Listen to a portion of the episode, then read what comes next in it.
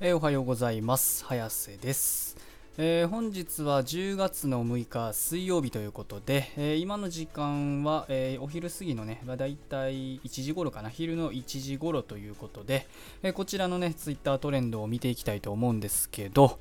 えー、おなんか早速ね1位にねちょっと個人的に気になるのがあってトレンド1位自分をオタクにした原因さらす選手権ということで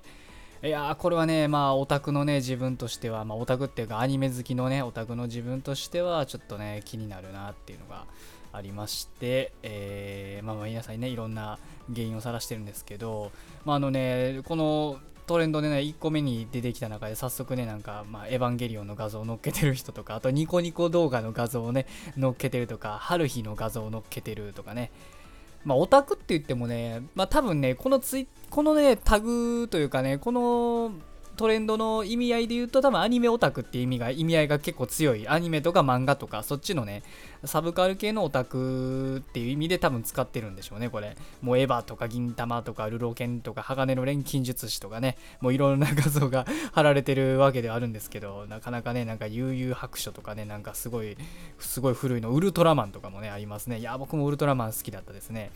まあ、かでもね僕ねウルトラマンはあくまでその幼少期とかにまああの何と言いますかね。このちっちゃい子がヒーローもの好きっていうのでよく通る道ですよね。まあウルトラマンとか仮面ライダーとかあーまあそのあたり戦隊ものとかね。そのあたりでまあ僕も通ってたって感じなんで。まあオタクになった原因という意味では僕はやっぱりあれですかね、まあ、小学生の56年の時かなぐらいにねあの夜、なんと言いますか、夜中にね、あの部屋の薄暗い部屋の中でね、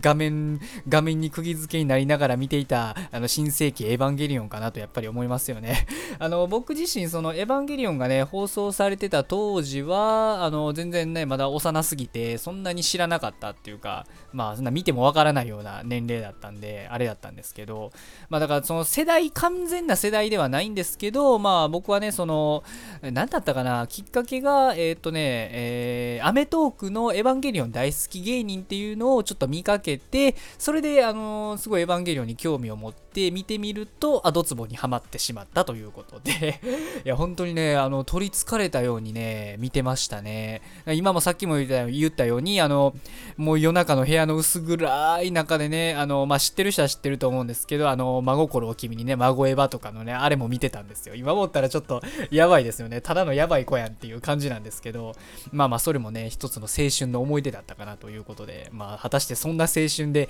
良いものなのだろうかっていうのもね、若干気になるとところではあるんですけど、まあ、僕個人としてはすごくね、あの楽しかったですね。没頭してるっていうのはね、すごいね、あの作品にね、のめり込むっていうね、もう感覚を味わいましたね、初めて。その自分がもうその世界観に完全に入り込んでしまってるっていうね。もう現実とその映像の中の区別もつかないぐらいあののめりのめり込むっていうのを経験を初めてしたのが、まあ、エヴァンゲリオンだったかなと、まあ、そこからはねあの転げ落ちるように、えーとまあ、あの女の子がいっぱい出るアニメとかね あのまあまあそういったものもね見始めてどんどんどんもう転がり落ちるように、まあ、今こういうねあの残念なあのオタクになっちゃったって感じなんですけど、まあ、僕個人としてはもうすごく楽しいのでオール OK ということで。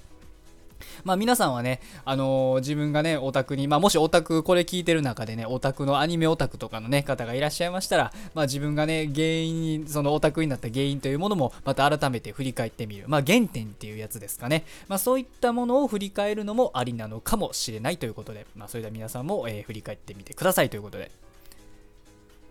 で、えー、あとは他には何か面白そうなトレンドは、うーん、ないかな。何かないかな。いや、あんまりすもうそれがあれですね。なんか、パッとするもんがないんだよな。なんか、えー、っと、20トレンド21、サイコパス。なぜサイコパスというものが入ってるのか。あこれか。これかこれかこれかこれか。はいはいはいはいはいはい。出ましたね。これそうやちょっと話題になってたやつですよ最近。あの品川駅のね大量広告ねこれ。あの確かねニュースピックスっていうねアプリがあるんですけど確かアプリかな？なんか僕は知ってるのはそのアプリなんですけど、まあ、そこの、えー、そこが多分ね、ニュースピックス関連の企業が品川駅に大量の広告を出したっていうことで、で、まあ、この出した広告が、広告の内容がですね、あの、広告の内容の中に、えー、今日の仕事楽しいですか？だったっけな、確か。あの、そういったったものが、あの、広告として品川駅の広告でもう、あの、すごいですよ、ね、もうたくさんモニターにたくさんずらーっとこうね並んでいくみたいなねまあ僕が見たあくまで写真ではそういう感じだったんでまあまあまあそういったものが、えー、貼られとったのが話題になってるのかな。まあ、それ以外にも、そのサイコパス関連っていうのは話題になってるんですけど、ただ、あの、一番上に来たのが、それで関連だったんで、で、まあそういったね、あのー、やばい広告がまああったわけですよ。えっと、まあ今日の仕事や、今日の仕事は楽しみですかというね、あのー、白の背景に黒文字で書いてるってただただ、あのー、逆にね、ちょっと怖いなっていうか、ディストピア感すげえみたいなことがね、言われてて結構話題になったんですよ。話題どころかめっちゃめちゃ批判を受けてるというか、まあ若干もうプチ炎上というか、炎上ですね。炎上してたっていう感じだったんで、ここ数日、1日2日でね。で、それがもうあれですね、どうやら批判を受けたことによって1日で取り下げになったということで、あー、取り下げになっちゃったんですね。いやー、まあ、これはね、あのー、ねた、まあ、その広告をね、まあ、貼ること自体は自由なんで、まあまあ、悪いことをしたと僕言い切るつもりはないんですけど、ただね、ちょっと広告のね、内容がね、まあ確かにね、あの、よろしくはなかったのかなと、あの、悪いことはしてないけど、よろしくはなかったのかなということで、うん。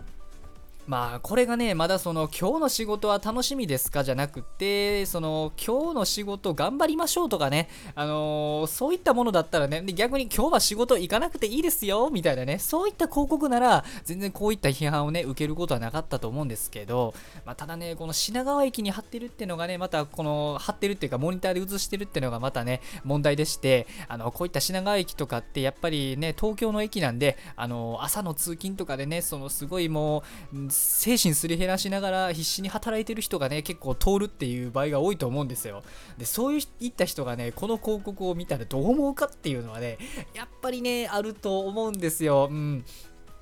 いや確かにねそれはあの何事もそうなんですけどその仕事をね楽しみながらできるってっていうのはすごい理想ではあると思うんですよ。まあ、僕もね、基本的にその、えー、仕事っていうのは楽しくやりたいなと思って日々頑張って生きてるわけなんですけど、まあ僕も嫌な仕事は嫌なんで、基本怠け者なんで僕も またこの気持ちはね、すごい言いたいことはすごいわかるんですけど、いや、ただね、貼る場所がまずいかなということで、うん、このいう今日の仕事は楽しみですかって言葉ってね、これね、あのー、言うちゃあれなんですけどね、意識が高い系のね、なんかあの、文言になっちゃうんですよ、どうしてもあの、そういた人らから見てしまうとなんじゃこりゃみたいな。いやお前らみたいにねそんな仕事楽しく意識高くできるようなやつやったらねええー、よええー、けどなみたいな風にねやっぱ思ってしまう人が大半なのかなというのがね、まあ、結局結果としてね分かっちゃったということで。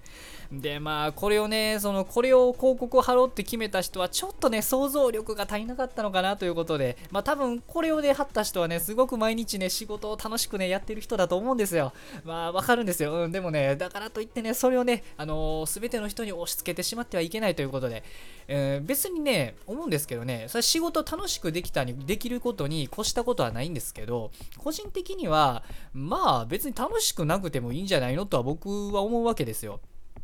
結局だってその人生の楽しみ方ってまあ仕事を楽しみとして生きてる人も当然いますしでも逆言うと別に仕事は楽しくなくてもそれ以外に楽しみがあるでそれ以外の楽しみのために仕事を嫌でも頑張ってるっていう人も中にはいるのでだから何事もね仕事を楽しまなければいけないっていうことは僕はないと思いますね。だからそういった意味ではこの言葉はやっぱ押し付けになっちゃうのかなと、うん、だからやっぱりね安全まあそれねこの何と言いますかねあのー目を引くっていうのが目的だったんだとは思うんですけど、まあそれでもね、やっぱり今日の仕事を頑張りましょうとかだったらね、あの仕事を楽しくやってる人もそうでない人も、ああ、頑張ろうっていうね、単純に思えるだけなんで、その仕事を頑張るということは、まあそれは必要なことなんで、その嫌でも好きでもね。だからやっぱそういった文言の方が良かったのかなと僕は思いますよね、やっぱりこれは。僕もね、これまあ、あの数日前から知ってたんですけど、いやよろしくはないよなーってやっぱ思ってたら、案の定ね、炎上して、あの、こういったことになっちゃったので、うん、これね、で、あともう一つね、懸念点してた点がね、あって、その、マジ、マジでね、これ、まあ、ちょっと不謹慎ですけど、あの、駅に、駅にこれ貼るのはね、良くないってのが一つあって、その、うん、あの飛び込んじゃう人もね増えるんじゃないかなとかね、まあ、そういったこともねやっぱりね懸念されてたんでまあまあまあまあこうやってね今回だからこうやって1日で取り下げってなったのはまあ仕方のないことだったのかなということでうんまあね、だからやっぱりね、その想像力っていう、思いますよね、こういうのを見ると、やっぱ想像力を働かせるということはすごく大事かなと、あの特にこのニュースピックスのね、まあこれ多分意思決定したのは代表の方なのかな、多分。まあちょっと誰かは僕ちょっとわかんないんですけど、あんまり興味がないんで、その点には。まあでもまあね、あのー、そういったね、想像力を働かせるっていうことはやっぱりね、必要なのかなと。まあその人もね、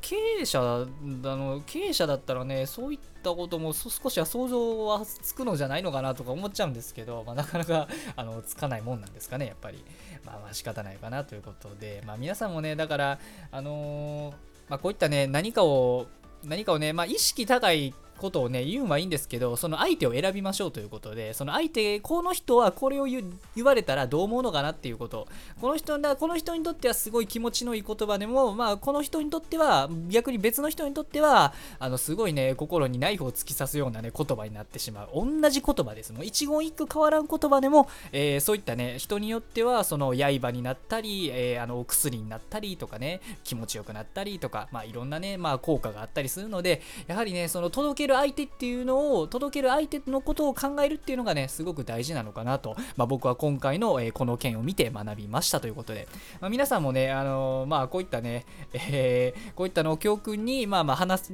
何か話したり書いたり出したりするときは、まあ、あの少し想像力をもっと働かしてみると、えーまあ、楽しくなるのではないでしょうかということで。えー、まあ今日はあれですね、えー、水曜日ということで、まあ、まだ1週間のね、真ん中あたりなんですけど、まあ、どんだけね、真ん中であろうが、えー、品川駅に広告が貼ってようが貼ってなかろうが、えー、ツイッタートレンド、世の中の情勢は常に動いてる、更新されてるということなので、えー、今日も一日世界の流れに負けずに、学校も仕事も何もない方も頑張って生きていきましょうということで、それでは失礼します。